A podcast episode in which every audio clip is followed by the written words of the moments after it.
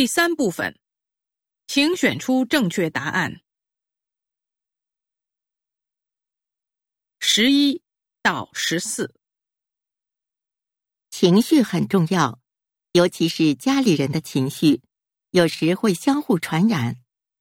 和谐的家庭能带给每个成员快乐的情绪，并形成良性循环。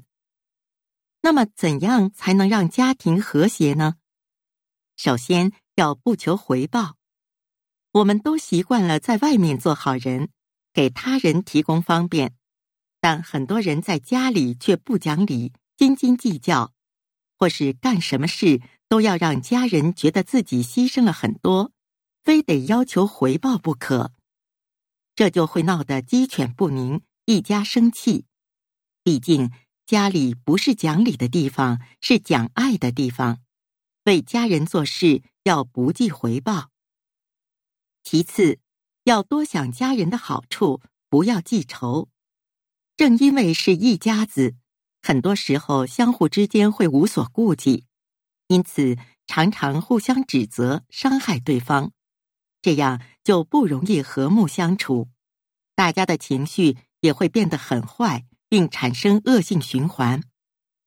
记住，想说狠话的时候，多想想家人的好处，就不至于出口伤人了。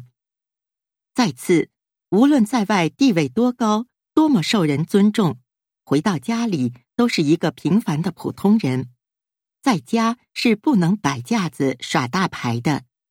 俗话说：“家中无伟人”，讲的就是这个道理。如果在家也能做到谦卑有礼，那么家庭也就会和谐和睦了。十一，和谐家庭如何影响其成员的情绪？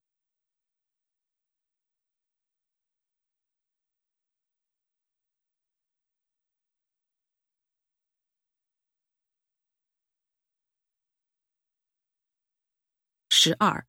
为什么要不求回报？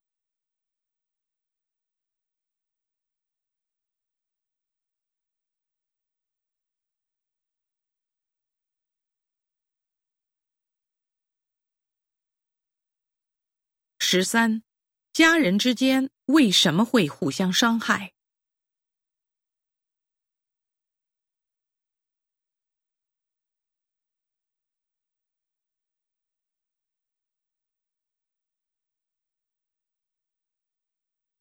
十四，家中无伟人指什么？